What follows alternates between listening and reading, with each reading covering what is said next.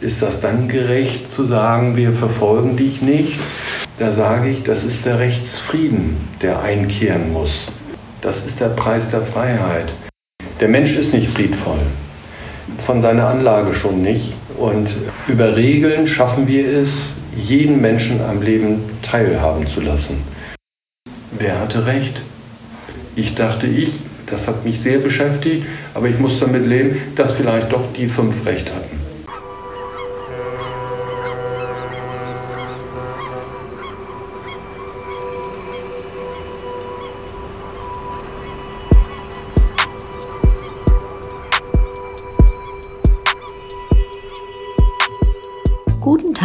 Herzlich willkommen zu unserem Theater Kiel Podcast. Mein Name ist Kerstin Daiber und ich lade Sie heute zu unserer ersten Folge in der Sparte Schauspiel ein. Während unserer Proben setzen wir uns im Theater jeweils sechs Wochen mit literarischen Texten, ihren Figuren und ihren Motivationen auseinander. Wir versuchen mit unseren Stücken unsere Gesellschaft zu spiegeln und ihnen Denkanstöße zu geben, die von der Bühne in ihren Alltag hineinwirken. Mit diesem Podcast wollen wir Kieler Expertinnen zu unseren Themen befragen. Wir wollen Menschen treffen, die sich tagtäglich damit auseinandersetzen, was wir aktuell auf der Probe diskutieren. In dieser Folge beschäftigen wir uns mit der Produktion Reineke Fuchs, die ab Oktober in der Regie von Malte Kreuzfeld im Schauspielhaus zu sehen ist. Unsere Ausgangsfragen für diese Folge sind, wie funktioniert Gerechtigkeit? Kann man Gut und Böse voneinander trennen? Und was treibt den Menschen dazu, etwas Unrechtes zu tun? Um diesen Fragen nachzugehen, haben der Schauspieler Marco Gebbert, der in unserer Inszenierung den skrupellosen Bösewicht Reinecke spielt, und ich den Oberstaatsanwalt Axel Bieler getroffen. Er hat uns in sein Büro im Landgericht Kiel eingeladen und sich die Zeit genommen, mit uns diesen Fragen nachzuspüren. Ich nehme Sie jetzt also mit ins Büro zu Kaffee und Tee und den Themen, die uns in der Erarbeitung des Stückes unter den Nägeln brennen. Viel Spaß!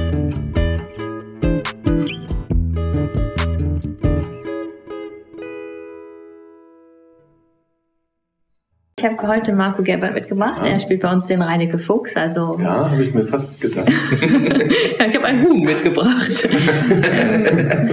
und ähm, bei Goethe ist ja die Anlage eigentlich sehr konkret, dass es einen Bösewicht bei Reinecke Fuchs gibt und eine sehr friedvolle, friedliche Gesellschaft angeblich. Also die wird ja nie hinterfragt. Lässt sich Gut und Böse eigentlich so klar voneinander trennen? Es gibt nicht die gute Gesellschaft. Das ist einfach nicht so. Ich bin aber Jurist geworden, weil ich glaube, dass äh, wir Regeln brauchen.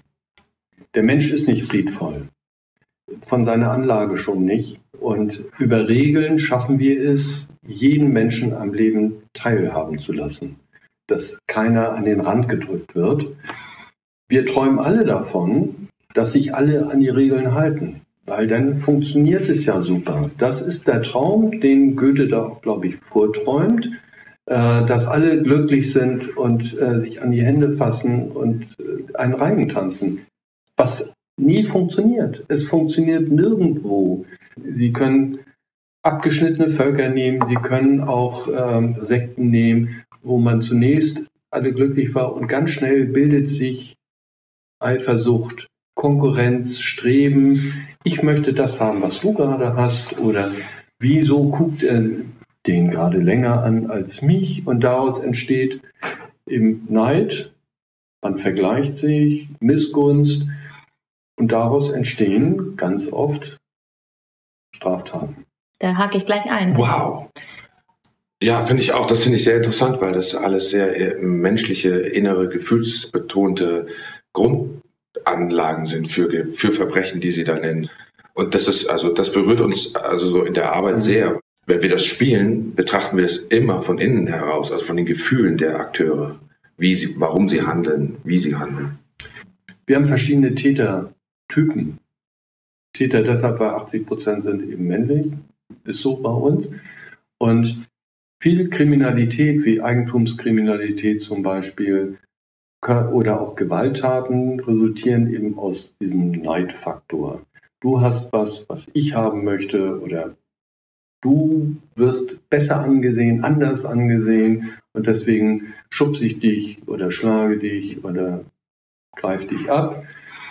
Dann haben wir ja, diese Ausprägung, dass ich dominieren will. Ich will dem Ganzen einen Stempel, der Situation Stempel aufdrücken. Das heißt ja immer so schön Straftaten gegen die sexuelle Selbstbestimmung. Es sind aber Straftaten, Gewalttaten, weil ich dominieren will. Also Macht oder so? Ja, es ist nur Macht in dem Moment, auch wenn das nicht schön ist und nicht in diese Geschichte gehört. Eine Vergewaltigung hat nichts mit Liebe, Gefühlen, Sex zu tun. Gefühle vielleicht ja, es geht nur um Macht, um Dominanz. Und dann haben wir sicherlich auch so diese tragischen Schicksale, Menschen am Rand. Menschen am Rand, die, wie auch immer, und das wird jetzt vielleicht auf uns zukommen, verstärkt, obdachlos werden, die alles verloren haben für einen Moment. Natürlich könnte ich jetzt mich hinstellen und sagen, ja, keiner wird alleine gelassen. Dann bräuchten wir allerdings auch keine Tafeln davon abgesehen. Also es gibt Auffangsysteme, dafür stehen wir auch oder unsere Gesellschaft. Aber trotzdem schafft es nicht jeder, in dieses System reinzukommen oder das zu erhalten. Und der muss vielleicht ganz klein einen Hausfriedensbruch begehen oder eine Sachbestimmung, um in eine Gartenbude reinzukommen, um überhaupt einen Schlafplatz zu haben. Der muss vielleicht bei irgendeinem Discounter Lebensmittel klauen, damit er etwas zu essen hat. Oder bei H&M oder einem anderen Bekleidungsgeschäft eine Jacke klauen, damit er nicht friert. Klar, es ist immer die Entscheidung und man hätte zum Sozialamt sonst wohin gehen können, aber auch das ist nicht jedem möglich, aus welchen Gründen auch immer. Und ja, es sind auch Straftaten, weil vielleicht die Gesellschaft da nicht geholfen hat oder hingeguckt hat. Also würden Sie sagen, dass sich bestimmte Straftaten auf bestimmte Schichten der Gesellschaft erziehen lassen? Also zum Beispiel, was Sie jetzt sagen, sind ja sozusagen der Rand der Gesellschaft, der dann Diebstähle begeht oder sowas in der Art. Kann man das auf die andere, auf die andere Seite der Gesellschaft, die, äh, also sehr reiche Menschen, gibt es dort auch spezielle, sage ich mal, Straftaten, die dort mehr vermehrt vorkommen? Also kann man Schwer, sagen, Steuern hinterziehen äh, machen Leute, die sehr reich sind und das kommt eben da öfter also vor? Also es gibt sicher, da gebe ich Ihnen vollkommen recht, es gibt schon bestimmte Delikte, die von bestimmten Menschen begangen werden bei Diebstahlsdelikten, zum Beispiel Eigentumsdelikten oder auch Betrügereien, würde ich jetzt nicht unbedingt sagen, ah, das machen nur die Armen. Okay. Überhaupt nicht. Sondern es sind genauso die jungen Menschen im Rahmen einer Mutprobe, die sich ausprobieren wollen, das gehört vielleicht ja auch dazu, die Kurzschlusshandlung machen äh, im Sinne von, du stehst vor dem Regal mit tausend Schleichtieren und bist zehn Jahre und möchtest es haben. Natürlich kann ich Mama und Papa fragen oder Oma und Opa oder wen auch immer. Und vielleicht würde ich das sogar kriegen. Also ich nehme es trotzdem mit. Würden Sie sagen, es gibt Menschen, die eher zugreifen mit 10 beim Schleichtier, mit 15 bei H&M, mit 20, ähm, keine Ahnung, also dass man so dass es eine bestimmte Anlage im Menschen gibt, die eher dazu greift oder ist alles fluid im Wesen, in der Biografie eines Menschen und es gibt Phasen, sodass man sagen kann, mit zehn habe ich noch Schleichtiere gekauft, heute arbeite ich für die Kirche. Sowohl als auch. Ähm, wir sagen in der Forschung, dass es episodenhaftes Handeln ist. Es gibt gerade im Jugendbereich, sagen wir, dass es äh, im Rahmen der Jugendkriminalität haben wir episodenhaftes und jugendtypisches Verhalten. Dieses Ausprobieren, Grenzen austesten und überschreiten, Konflikte austragen, nicht austragen und man sagt so mit dem Bruch zum richtigen Erwachsenwerden oder Erwachsensein irgendwo in den 20ern baue ich soziale Bindungen auf. Ich habe ein Ziel erreicht ich habe mich vielleicht ein bisschen gefunden. Meistenteils sind es die sozialen Bindungen, nämlich die Freundin, der Freund, der dann so ein bisschen der Anker wird. Äh, oder wo man einfach sagt, ich übernehme auf einmal Verantwortung für eine dritte Person, sei es der Partner, sei es ein Kind, was kommt, und dann löse ich mich davon. Äh, es gibt den kleinen Jungen, der bei Kloppenburg eben Kaugummis klaut, oder sonst was, der später genauso Staatsanwalt werden kann wie Bundespräsident. Das gibt es sehr wohl. Und dann zitiere ich gerne Herrn Bernd Melige, der hat den modernen Strafvollzug nach Schleswig-Holstein gebracht. War Abteilungsleiter hier, nachher Professor in Lüneburg, der einfach mal sagte, ja, Resozialisierung ist super und wir schaffen das auch. Aber wir müssen akzeptieren, dass es Menschen gibt, die schlecht sind. Einfach schlecht. Hat er im Zeitinterview gesagt und das deckt sich so ein bisschen mit meinen Erfahrungen. Und ob dieses Schlechtsein für dann immer ein Hinweis auf eine Krankheit ist, wie das gerne gesehen wird, weil es ja so einfach ist, weil wer andere Menschen verletzt, der muss ja krank sein. So einfach ist es eben nicht, aber es gibt einfach Menschen, die keine Skrupel haben, keine Regeln oder nur ihre Regeln kennen. Also dieses Spektrum ist extremst breit. Dem könnte man auch nicht beikommen, indem man sagt, oh, ja, dieser Mensch hat in seiner Jugend und von seinen Eltern und seiner Sozialisation diese Regeln nicht bekommen und hat sie deshalb nicht, sondern er könnte sie jetzt auch sich aneignen, tut es aber nicht. Es ist schwer. Früher, ich sage das bewusst früher, vor Hartz IV, meine Generation, die von einer Nachkriegsgeneration großgezogen worden ist, wir haben sehr viele Regeln vermittelt bekommen. Und wir haben eine Erziehung gehabt. Wir haben auch noch vielleicht ein Elternhaus gehabt, wo Werte da waren. Welcher Art auch immer. Das will ich jetzt nicht positiv oder negativ verstanden wissen, sondern es gab Werte, die wurden vermittelt. Und gleichwohl sind in meiner Generation genauso viele Straftäter wie danach.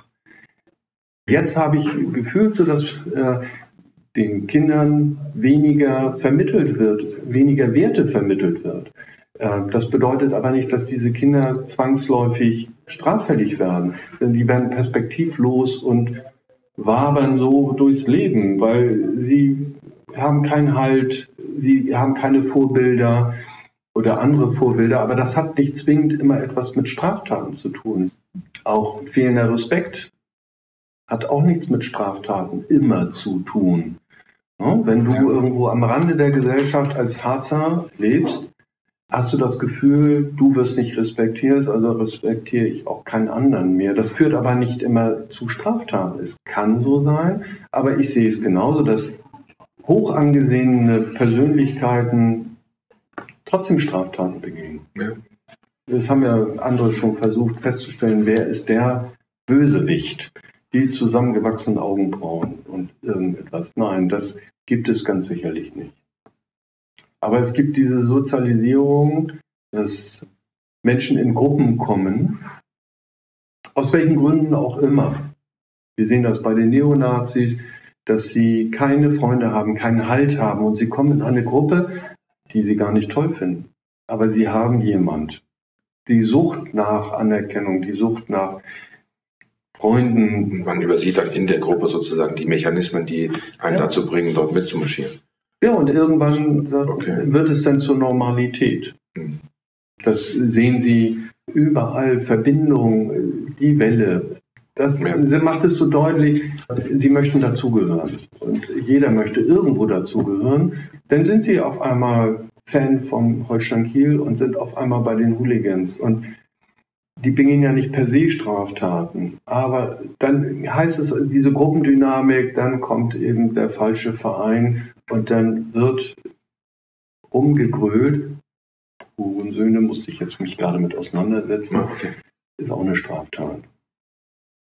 Beleidigung. Dann skandiert man das. Äh, ich kenne die gar nicht. Und selbst wenn ich sie kenne, ich möchte gegen den HSV gewinnen oder ich möchte, dass meine Mannschaft gegen den, deswegen muss ich die nicht beleidigen und danach muss ich auch nicht mich mit denen prügeln oder denen den Schall klauen. Das macht die Gruppe aber, ja. mhm. weil einer losläuft. Mhm. Und auch Reinecke Fuchs wird seine Bewunderer haben. Ja. Absolut. Ich frage mich, kann man jemanden der einmal falsch abgebogen ist, so wieder einfangen und so auf den wirklich klischee wird rechten Weg bringen, dass man eine Gesellschaft friedvoll machen kann? Oder bleibt jeder Mensch ein explosives Feuerwerk und man weiß nicht, an welcher Ecke die nächste Grube wartet, in die ich falle? Die erste Variante ist unser Traum. Ich unterscheide ganz grob zwei Täter. Bei beiden Mama und Papa sind weg. Bei beiden liegt der Schlüssel des Autos auf der, äh, der Kommode und beide fahren mit dem Auto los ohne Führerschein. Der eine macht sich schon in die Hose, wenn er die Auffahrt runterfährt und hinten das Blaulicht sieht und angehalten wird. Der wird dieses Delikt nie wieder begehen, weil er sofort gecheckt hat, du hast gerade missgebaut. Wieso soll ich den sanktionieren? Das ganze Verfahren, das drumherum ist so viel Sanktion für ihn. Die Auseinandersetzung mit den Eltern, das Schämen, die Nachbarn, die Reaktion selber, das Einsehen, oh, du hast einen Fehler gemacht. Und der andere, der fährt, sieht das Blaulicht und gibt Gas und flüchtet und liefert sich ein Rennen, weil es Spaß macht. Nicht, weil er eine Kurzschlusshandlung begeht. Wie will ich den sanktionieren? Und das ist so die spannende. Bei dem einen muss ich gar nichts machen. Der bleibt Mitglied der guten Gesellschaft. Und den anderen einzufangen, das versuchen wir, indem wir maßvoll reagieren, auch sanktionieren, konsequent sein sollten, das geht uns manchmal ab, und helfen, indem man eine Ausbildung schafft. Also das schafft, damit er die Chance hat, auch Tatsache Mitglied der Gesellschaft zu werden und eben nicht außen vorbleibt. Also dass er sich entscheiden kann, dann zum, die richtigen Entscheidungen zu treffen. Ja, Sie machen Ihren Beruf schon sehr lange. Ja. Was lässt Sie nicht daran verzweifeln? Und wie Sie sagen, das ist unser Wunsch, dass wir die Leute eingefangen bekommen. Woher nehmen Sie den Antrieb? Ich mache das total gerne. Es ist mein Traumberuf. Ich hasse Ungerechtigkeit. Und das bezieht sich jetzt gar nicht so sehr auf Strafrecht, sondern äh, egal, wie sie behandelt werden oder Dritte behandelt werden und und ich finde es auch faszinierend, zu, darüber zu diskutieren, darf ich demonstrieren, darf ich als Pilot, der schon ein Schweinegeld verdient, Tatsache einen Inflationsausgleich fordern während der Ferienzeit. Ja? Wo wären wir denn in unserer Gesellschaft, wenn es nicht auch Regelbrecher geben würde? Ich möchte schon Straftäter verfolgen. Ich möchte sie möglichst gerecht behandeln. Und ich möchte erreichen, dass es weniger Straftaten gibt. Das ist so ein kleiner Traum. Ich habe sechs Jahre lang die Sexualabteilung geleitet und war davor auch lange Zeit selber Dezernent dafür. Also ich habe solche Verfahren bearbeitet und habe gemerkt, es sind ja oftmals so Taten eins zu eins. Es gibt einen Täter, ein Opfer und keine weiteren Beweismittel. Und alles hängt davon ab, wem glaube ich. Und wir Juristen kommen ja schnell um die Ecke in dubio pro reo, im Zweifel für den Angeklagten, wenn es nicht eindeutig beweisbar ist.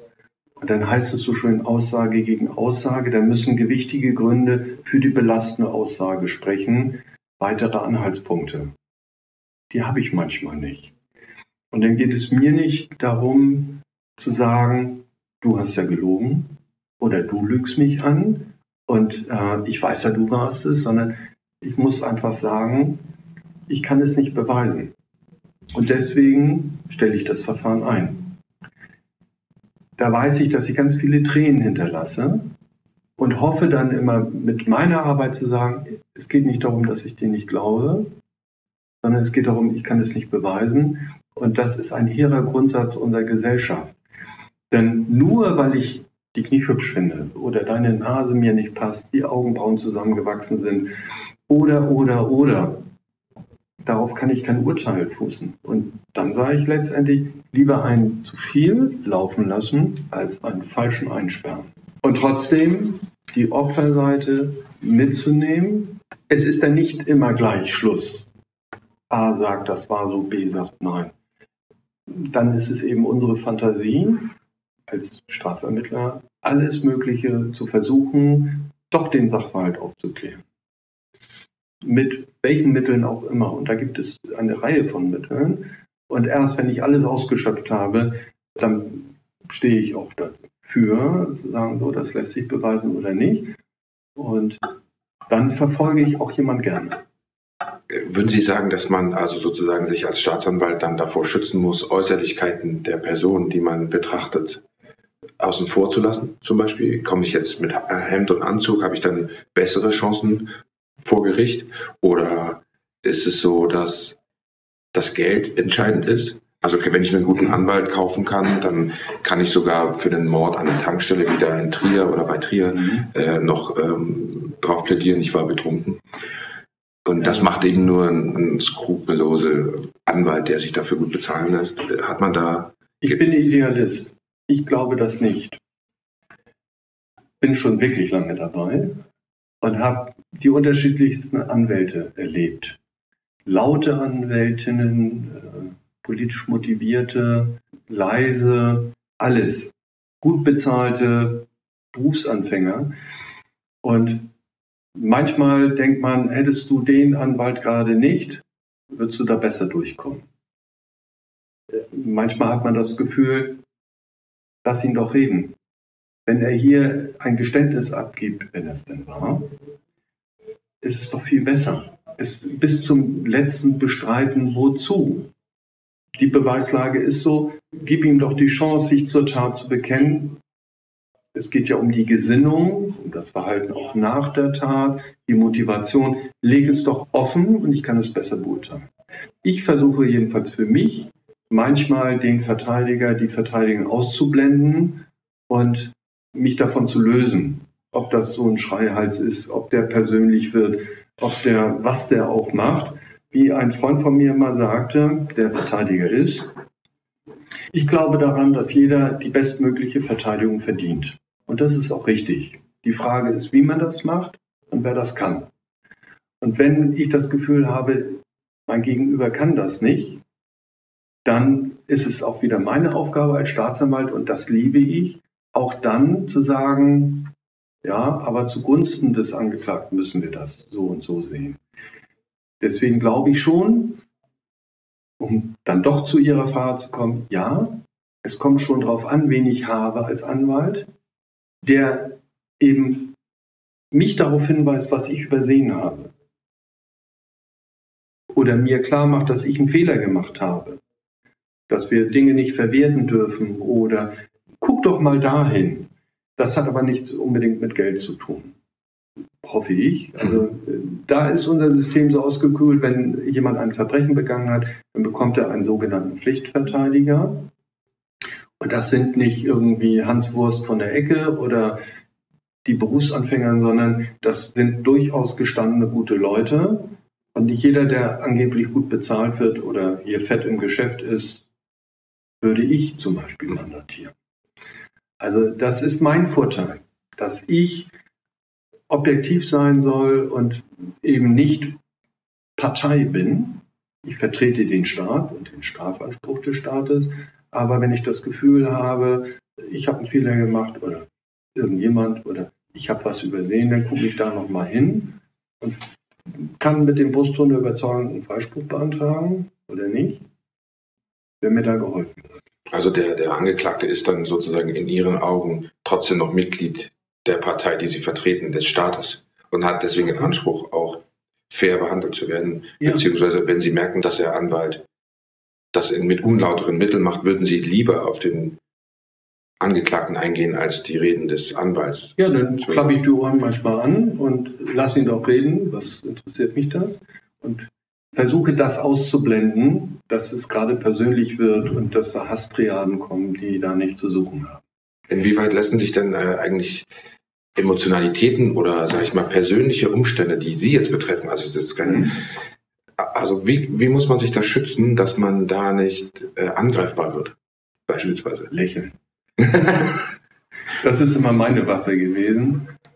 Ich liebe Professionalität. Und zur Professionalität gehören schon Gefühle, auf jeden Fall.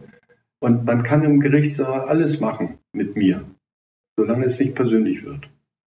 Und dann gibt es eine Grenze, wenn Sie persönlich werden, dann lernen Sie mich kennen. mit allen Möglichkeiten, die ich dann habe. Und das versuche ich dann natürlich auch möglichst professionell zu machen und nicht persönlich zu werden. So, weil das nach meiner Erfahrung die beste Methode ist, jemand, der gerade ausflippt, wieder runterzuholen oder dann wendet man sich eben ans Gericht. Würden Sie das bitte protokollieren und lass ihn doch rausschmeißen. Bei den Tätern oder bei den Angeklagten, wenn sie da sitzen, ja, es geht immer um die Frage bei der Strafzumessung, klar, Verhalten vor der Tat, nach der Tat, die Gesinnung, die Folgen der Tat. Und darum geht es denn ja. Sie können eine schreckliche Tat begangen haben, Sie können einen Menschen getötet haben. Und ich kann der Überzeugung sein, dass Sie das nie wieder tun werden. Ein guter Schauspieler könnte das ja auch äh, rüberbringen, sag ich mal, als, An als Angeklagter. Ja, das Risiko gehe ich ja immer ein, mhm. dass Sie genauso wie ich nicht nur die Berufsrichter, sondern insbesondere die Schöffen beeinflussen will. Wieso hebe ich denn meine Stimme? Oder senke ich meine Stimme? Oder wie ich auch meine Anklage schreibe. Ich kann etwas umschreiben, aber ich kann auch alles sehr drastisch darstellen. Und mit wem spreche ich denn vor Gericht? Nicht mit dem Verteidiger. Der Angeklagte ist ganz am Ende dran. Der Richter in der Mitte, der Berufsrichter kennt die Akten und hat seine Meinung. Manchmal. Die Schöffen, die daneben sitzen, die Öffentlichkeit, die vielleicht zuguckt, die will ich beeinflussen. Und deswegen bin ich genauso dann, ich bin kein Schauspieler, aber ich benutze dann gewisse Mittel, um das zu machen. Und ich benutze auch das, wenn Sie gerade von Ihrer schweren, als Angeklagter von der schweren Kindheit oder was auch immer sprechen, dann erlaube ich mir auch den Hinweis so, ich kann Ihnen gerne ein Taschentuch geben, aber lassen wir uns weitermachen. Um deutlich zu machen, ja. was ich gerade davon halte. Aber da gebe ich Ihnen vollkommen recht. Davor ist keiner von uns gefeit. Ja, Einige Fuchs, der ähm, macht das über die Gier der Menschen. Ja? Also der beeinflusst den Richter, also den König, über Geld. Verspricht ihm das Blaue vom Himmel, Schatz hier und so, und der ist dort und dort. Und daraufhin ändert dieser König die Meinung über Reinige Fuchs. Und auch die des Volkes sozusagen. Haben Sie damit Probleme, dass Sie also ich möchte es, äh, ich weiß, es gibt keine Korruption, aber gibt es das? Wollen Leute sie beeinflussen? Es kann ja auch emotionale ja, Korruption nee, sein. Einfach nur, gibt es. Natürlich gibt es also immer auch diese Versuche. So äh, auf der Straße hier, äh, so wie im Film halt. So das machen. gibt es. Der Anwalt oder die Anwältin, wenn ich die Person mag und wir beide miteinander sprechen, lasse ich mir eher was einflüstern, als wenn wir nicht miteinander sprechen das, was Sie meinen, diese Freundschaft, dieses Zugeneigtsein, ich bin ja auch Pressesprecher, da spielt es eine große Rolle. Wir kriegen hier keine Zahlung oder Geschenke, aber mir kannst du es doch erzählen und, mhm. und ich stelle dich doch gut dar und solche Dinge. Davon äh, versuchen wir uns, und da benutze ich bewusst das Wort versuchen, uns dagegen zu wehren, und alle möglichst gleich zu behandeln. Und das sehe ich als mein Vorteil oder als meine Stärke an, dass diese Gier bei mir nicht da ist. Was kann mir ein Angeklagter bieten, mhm. äh, dass ich von meinem Pfad abweiche? Er kann mir nur das bieten im Sinne von, ich stelle mich der Tat. Ich möchte gutes Mitglied der Gemeinschaft sein. Wenn mir Reinecke einen Schatz anbieten würde, würde das für Reinecke viel teurer werden. Weil ich erkenne, dass er an seinem Verhalten festhalten will. Er möchte eben nicht in die Gesellschaft zurückkehren, er möchte eben nicht, ja, wie es so schön heißt, eben Teil unserer Gemeinschaft werden, sondern er will die Gemeinschaft nach seinem Gusto formen und er will den ganzen Stein. Das würde bei mir immer dazu führen, dass ich eine Anti-Haltung entwickle. Wo, wobei natürlich diese Gesellschaft, du hast gesagt, da steht gut gegen böse, aber so ist es natürlich nicht. König sind, ist ein Löwe, der zweite Kläger ist ein Wolf, der dritte Kläger ist eine Wölfin und ein Dachs. Das sind alles Raubtiere. Genau wie der Fuchs. Insofern ist die Gesellschaft, in die er da zurückgeholt werden soll, mindestens genauso schlimm wie er selbst. Also sie tun dieselben Dinge mhm. und versuchen eben sich darum zu winden, wer den höchsten Einfluss bei dem König hat. Insofern ist es jetzt hier nicht so, weil sie wahrscheinlich nicht in äh, dieser Gesellschaft genauso handeln wie der Angeklagte und aber richten müssen über ihn.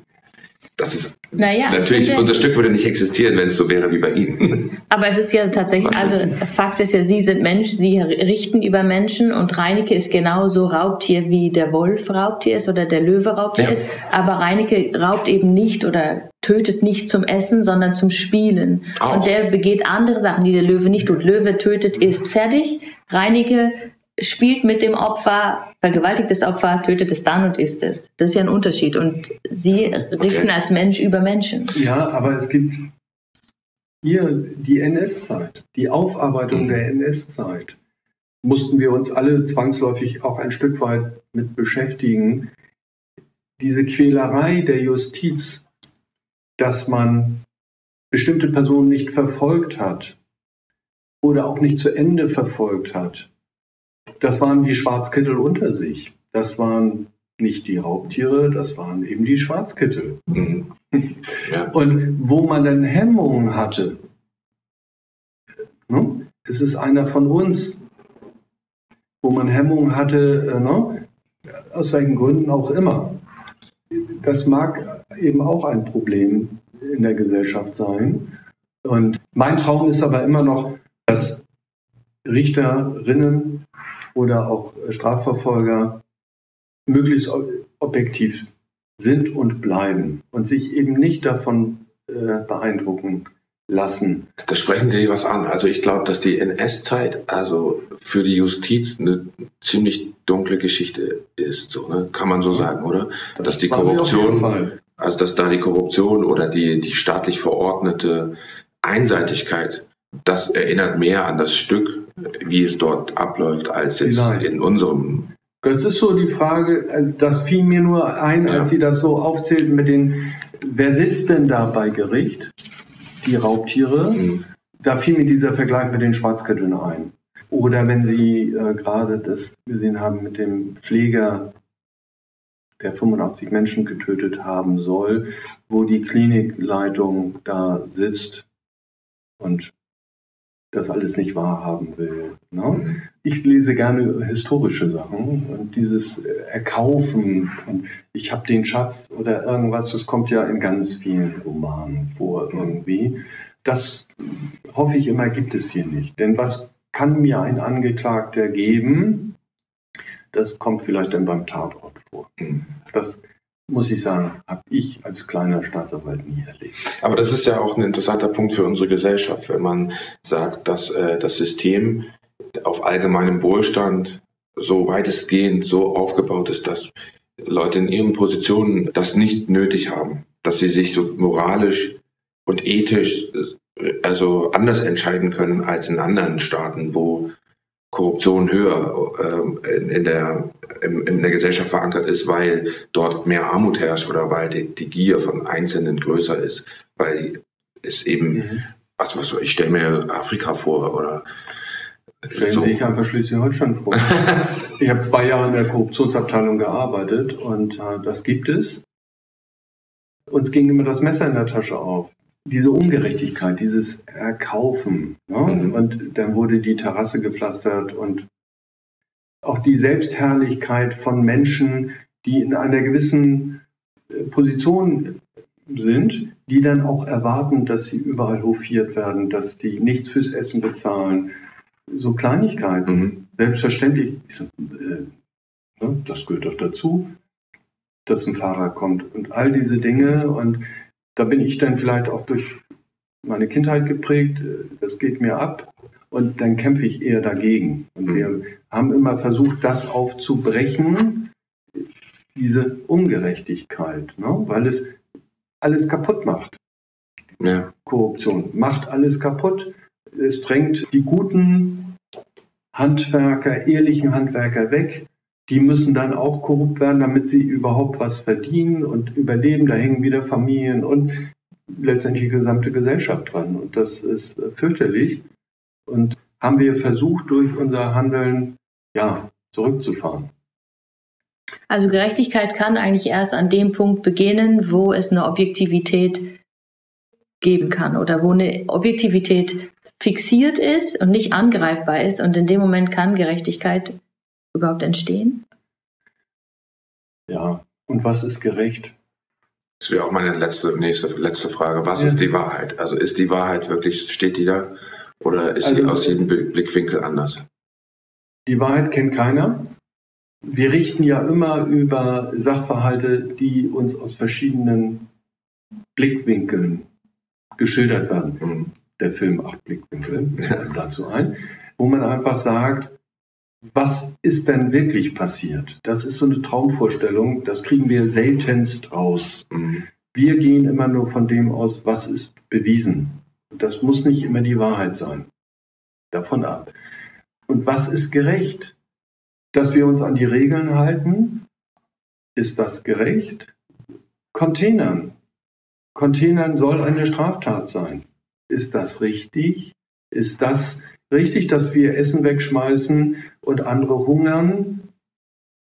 Ne, da heißt es ja, hier hungert ja keiner und das kannst du ja nicht irgendwo hinbringen, wo die Menschen gerade hungern. Ist das gerecht? Ist es richtig, dass wir Waffen liefern, damit andere Menschen andere töten oder damit andere Menschen sich verteidigen, damit sie nicht getötet werden? Es bestimmt letztendlich die Gesellschaft, in der wir leben, äh, was wir als gerecht erachten. Und ich kann mich ja beruflich darauf zurückziehen, dass ich die von der Gesellschaft gewählten Vertreter Gesetze gemacht haben, an die ich mich zu halten habe. So, und wenn ich der Meinung bin, dieses Gesetz ist nicht richtig, dann äh, muss ich ja mit meinen kleinen Möglichkeiten dagegen angehen. Nicht als Staatsanwalt, sondern vielleicht als Privatperson. Und äh, Initiativen starten oder mit meinem Abgeordneten sprechen oder eine Petition oder was auch immer machen. Aber die Regeln, die wir haben, hier in Deutschland, die finde ich Bombe. Bis auf kleine Ausnahmen. Aber dieses Gesamtsystem finde ich total gut. Und auch mit diesen ganzen Fehlern, dass Straftaten verjähren können, nicht mehr verfolgt werden können, obwohl wir wissen, dass er seine Frau getötet hat, aber wir gehen davon aus, es war ein Totschlag und nach 20 Jahren ist es verjährt und die Leiche ist da im Ölfass. Ist das dann gerecht zu sagen, wir verfolgen dich nicht? Was denken die Kinder oder Verwandten der Frau, der Getöteten darüber? Ist das gerecht? Da sage ich, das ist der Rechtsfrieden, der einkehren muss. Das ist der Preis der Freiheit. Wenn hier ein Mensch rumlief, der mal lange, lange Zeit im Gefängnis wegen Kindesmissbrauch gesessen hat, der dann irgendwann in Freiheit ist, weil er voll verbüßt hat, der dann von der Polizei beobachtet wird, aber der frei ist. Das ist der Preis der Freiheit. Wir sind eine Gesellschaft, wir haben uns Regeln gegeben, da müssen wir uns aber auch alle dran halten. Mhm. Und das kann aber dazu führen, dass wir sagen, so unendlich traurig das ist und für viele nicht verständlich, ist, dass ein Mann hat mit einer Autofahrt andere getötet und sitzt nicht in Untersuchungshaft. Unvorstellbar für die Hinterbliebenen. Und ich bin da ganz bei den Hinterbliebenen, aber das sind unsere Regeln. Wenn wir uns von diesen Regeln lösen, dann geht es los, der hat mich schief angeguckt. Den hole ich von der Straße. Du bist krank, du passt mir nicht, dich hole ich von der Straße. Weil wir uns hier auch über psychisch Kranke unterhalten mit dem Gesundheitsamt und der Polizei, was machen wir mit denen, sperren wir die einfach ein und möglichst für immer. Das sind so Dinge, wo ich sage, dafür haben wir unsere Verfassung und darauf basierende Regeln. Da muss unsere Gesellschaft das aushalten, damit wir Freiheiten haben. Und sie auf die Bühne gehen können, etwas sagen dürfen, dass sie oder wir demonstrieren können, dass wir unsere Meinung äußern dürfen, das ist Preis der Freiheit. Eine Jonglage. ja, auf jeden Fall. Und das sind immer diese Strömungen, diese, diese Rufe nach härteren Strafen. Was bringt es? Äh, manchmal frage ich mich das auch, ob jemand sechs Jahre sitzt oder sieben Jahre. Macht dieses Jahr einen Unterschied? Nehmen Sie die Staaten mit der Todesstrafe oder andere Länder. Habe ich deswegen weniger Tötungsdelikte? Ja, Das sind so Dinge, da kann man drüber philosophieren und gleichwohl bin ich dann bei dem, was ich sagte von äh, Herrn Melicke, es gibt Menschen, die sind einfach schlecht. Und dann schlafe ich auch besser, wenn ich weiß, dass ich dazu beigetragen habe, dass der nicht auf freiem Fuß ist.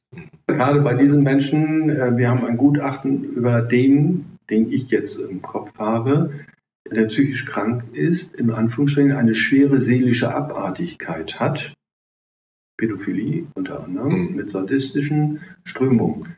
Eine schwere seelische Abartigkeit ist eine Erkrankung, aber die strafrechtlich nicht relevant ist, weil er gezielt handeln kann, steuerungsfähig, sodass er zu beurteilen war wie ein anderer Gesunder, in Anführungsstrichen, nur dass wir auch davon ausgehen, dass er aufgrund dieser Erkrankung weitere ähnliche schwere Straftaten begehen wird. Was auch erfolgt ist. Aber ist der Mensch für Sie schlecht oder ist er eben in einer schwierigen Disposition, die ihn schlecht macht? Ja. Nee, das ist er.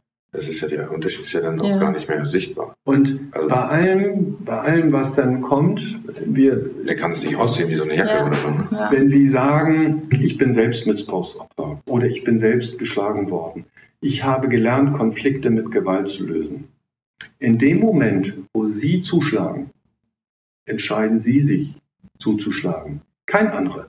Kein anderer sagt, fass das Kind an, kein anderer sagt, schlag zu immer sie. Sie haben immer die Möglichkeit zu wählen. Es ist nur schwer zu wählen. Das sagen uns dann wieder die Psychologen, die dann oder Psychiater, die sagen, ja, er hat es ja nur so gelernt, einen Konflikt zu lösen. Also es wird wahrscheinlich exponentiell schwerer, je größer das Trauma ist. Das ist die Frage. Hat. Das ist wirklich die Frage. Ich vertrete nämlich die Meinung, wenn mir etwas Schlechtes passiert ist, wo auch immer, dann versuche ich das gerade nicht anderen anzutun. Aber vielleicht habe ich auch nicht diese Erlebnisse gehabt, die gerade der Angeklagte hatte. Und der hatte eine andere Erziehung, der hatte andere Erlebnisse. Und trotzdem halte ich daran fest, er hatte die Möglichkeit zu handeln. Und dann gibt es Hilfesysteme. Ja. Und es ist die Entscheidung, dass ich sage, ja, ich trage dieses in mir, dass ich eine schwere seelische Abartigkeit habe und ich setze mich damit auseinander und suche mir Hilfe. Vergleichbar mit einem Alkoholiker. Und das laste ich dem einen oder anderen Angeklagten an, wenn er dann gerne behauptet, ja, das schwere Kindheit, Zahngeburt und was alles kommt. Und dann sage ich ihm, aber du hast entschieden, das zu machen.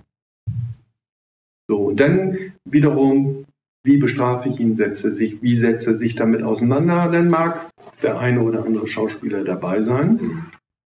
Aber das so lange durchzuhalten in einem Gerichtsverfahren und während der Ermittlungen mit allem, dann Chapeau. Sind Sie froh, nicht das Urteil fällen zu müssen? Also, dass Sie kämpfen können für eine Perspektive, für eine Aufklärung, für Beweisstücke, Zeugen, dass Sie alles auf den Tisch bringen können und vielleicht auch Sachen aus dem Hut zaubern, mit denen niemand mehr gerechnet hätte, aber dass Sie nicht das Urteil fällen?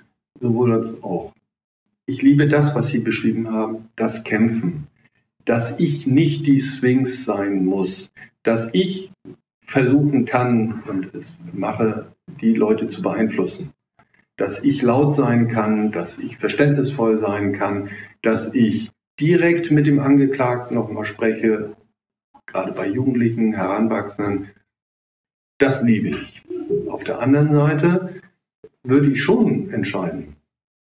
Und das kann ich auch, da hätte ich überhaupt gar kein Problem mit. Aber ich genieße genauso dass ich jemand berate. Also viele Prozesse enden wirklich damit, dass alle irgendwie nicht Hand in Hand rausgehen, aber sagen, das war eine gute Lösung. Inklusive des Angeklagten. Und ich hoffe, dass der Richter, die Richterin das genauso sieht. Ich entscheide, aber ich habe mich beraten lassen. von den beiden. Das genieße ich schon und die Rolle eines Staatsanwalts steckt man nicht so im Korsett wie ein Richter. Wie gehen Sie damit um, wenn Sie das Gefühl haben, die Entscheidung war falsch? Wenn ich einen Fehler gemacht habe, korrigiere ich ihn. Ich operiere nicht am offenen Herzen und es gibt nicht die Todesstrafe. Jeder Fehler ist reparabel. Wenn ich das Gefühl habe, jemand ist zu Unrecht verurteilt, könnte ich von Amts wegen, heißt es so schön, ein Gnadenverfahren einleiten. Gegebenenfalls wäre ich auch dazu berufen, eine Wiederaufnahme zu betreiben. Wenn jemand hier eine Anzeige erstattet, bekommt er von uns auch einen Bescheid, eine Antwort. Und er kann sich kostenfrei darüber beschweren. Das ist diese Selbstkontrolle, wo ich als erstes, als der Verursacher des Ganzen, mir das durchlese und sage, du hast recht, habe ich übersehen, habe ich einen Fehler gemacht. Dann kann ich das korrigieren. Oder ich reiche, sage, nein, ich habe recht, das ist unbeachtlich, dann reiche ich das weiter an eine höhere Stelle, die mir dann sagt, ob ich recht habe oder nicht. Ich habe auch Anklagen geschrieben und selber dann einen Freispruch beantragt, weil es nach den Regeln der Kunst nicht beweisbar war. Aber ich habe auch zweimal im Leben Freisprüche erlebt, wo ich eine Verurteilung beantragt habe und das hat mich tief getroffen. Das hat mich wirklich tief getroffen, weil ich Fehler gesehen habe bei der Entscheidung. Das muss ich dann akzeptieren. Das ist wiederum das Spiel, Preis der Freiheit, wir haben Regeln. Eine Entscheidung eines Gerichts kann nur durch ein anderes Gericht höherer Ordnung aufgehoben werden, nach ganz bestimmten Regeln. Und dann muss ich sagen, da waren drei Berufsrichter, zwei Schöffen, die haben das anders beurteilt als ich. Wer hatte recht? Ich dachte ich, das hat mich sehr beschäftigt, aber ich muss damit leben, dass vielleicht doch die fünf recht hatten. Spannend. Ja, das, das ist krass. also sozusagen, was man auch so immer so, ja, was ich so, was man so sieht im Fernsehen oder so, keine Ahnung. Der Verfahrensfehler an sich, ja. Dass wir diese Verfahrensfehler produzieren, wir versuchen, das kann aber im Gesamtgeschehen immer passieren, dann versucht man das zu retten. Aber das gehört dann auch zur Professionalität, dass man dann sagt, so ein Beweismittel ist nicht verwertbar. Habe ich auch gehabt. Aber man kann sich ja nicht freimachen davon, das Beweismittel das gesehen zu haben. Ja, nehmen Sie folgenden Fall, Vergewaltigung. Sie haben eine Aussage der Frau, Ehefrau. Sie haben angeklagt. Sie sitzen seit drei Prozesstagen. Sie alles blumig geschildert. Und als es dann zum Schwur kommt, sagt sie, macht von meinem Aussageverweigerungsrecht Gebrauch. Haus, Auto, Pferd. Und weiß ich nicht. Aber viel Geld. Was soll ich jetzt machen? Dann sage ich, gucke ich die Frau nur an, beantrage einen Freispruch und sage, ja, das hast du dir jetzt erkauft. Das finde ich in Ordnung. Da fange ich auch nicht an zu weinen. Achso, sie hat äh, das bekommen von dem Täter dafür, dass sie den Schwur nicht leistet und dafür, dass dann ein ja, Freispruch. Könnte man so sehen. So, okay. dann habe ich das Beweismittel, das da war. Und ich weiß, ich habe auch Fotos gesehen und ich weiß, die Taten sind geschehen. Aber es muss bewiesen werden, mündlich im Prozess. Und wenn sie sagt, ich sage nichts mehr, dann bricht mir das alles weg. Wir wissen, diese Taten sind geschehen, aber sie erkauft sich etwas mit ihrem Schweigen, mhm. unterstelle ich ihr. Damit kann ich gut leben. Das betrifft ja sie. Wenn es ein Kind betreffen würde, für das sie agieren würde, dann fange ich an zu weinen. Aber hilft ja nichts. Das hilft nichts, das sind die Regeln. Und ohne Regeln Chaos. Und ich kann nicht sagen, in diesem Moment setze ich mich über diese Regeln hinweg. Es wird immer einen Fall geben, wo die Regel gut ist. Oder die Regel ist gut und es wird immer einen Fall geben, wo die Regel schlecht ist. Und diese Ausnahmen, wie oft habe ich die? Habe ich die ständig? Dann muss ich die Regel ändern. Habe ich die einmal im Leben oder zweimal? Muss ich die Regel nicht ändern? Preis der Freiheit. Ähm, das Gefüge muss stimmen. Ich kann auch nicht alles regeln. Das wäre fatal. Das muss man vielleicht auch so sehen. Wow. Danke. Vielen Dank. das war ein tolles Gespräch. Ja, ich ja. habe manchmal auch ein bisschen das Gefühl, als ob wir das Also das Gleiche stimmt nicht, aber als ob ihr als Schauspieler auch Staatsanwälte für eure Figur seid. Also in deinem Fall ist es ja auch ein Mörder und du den auch von innen betrachtest, wie sie beschreiben, dass sie einen Menschen von innen betrachten, die Zeugen, die Beweisstücke zusammenpuzzeln, wie du sie aus dem Text zusammenpuzzelst und man so eine hm. Psychologie erstellt. Ich bin nur froh, dass ich das, was ich spiele, nur spiele. Ja. Weil ja, ich habe so viele Morde begangen schon. Aber Sie haben, die, Sie haben die Fähigkeit. Und ja. ich versuche auch, also ich bin jetzt nicht Dr. Psycho, der sich da reinversetzt, aber ich denke, was würde ich machen? Mir ist nichts fremd. Mir ist Menschliches nicht fremd, denkt man immer, dann findet man doch Dinge, die sind noch schlimmer. Aber wir versuchen uns schon reinzuversetzen, was würdest du jetzt machen? Wie schlage ich jemand? Wie lüge ich besonders gut? Könnte ich Ihnen auch viel zu erzählen, wenn man gut lügen Ich glaube, das kann ich dann auch. Das muss ich irgendwo auch beleuchten. Aber ich muss nicht Drogen genommen haben, um über Drogendelikte urteilen zu können. Wir hoffen, Ihnen hat das Gespräch mit Oberstaatsanwalt Axel Bieler ebenso viele Denkanstöße gegeben wie uns. Unsere Eindrücke nehmen wir mit auf die Probe und setzen unsere Suche zwischen Gut und Böse, Gier und Gerechtigkeit, Mensch und Fabeltier fort. Wenn Sie Lust haben, unsere Inszenierung von Reineke Fuchs in der Regie von Malte Kreuzfeld selbst zu erleben, dann besuchen Sie gern eine unserer Vorstellungen. Alle Termine und Informationen zum Stück und zum Ticketverkauf finden Sie auf www.theater-kiel.de.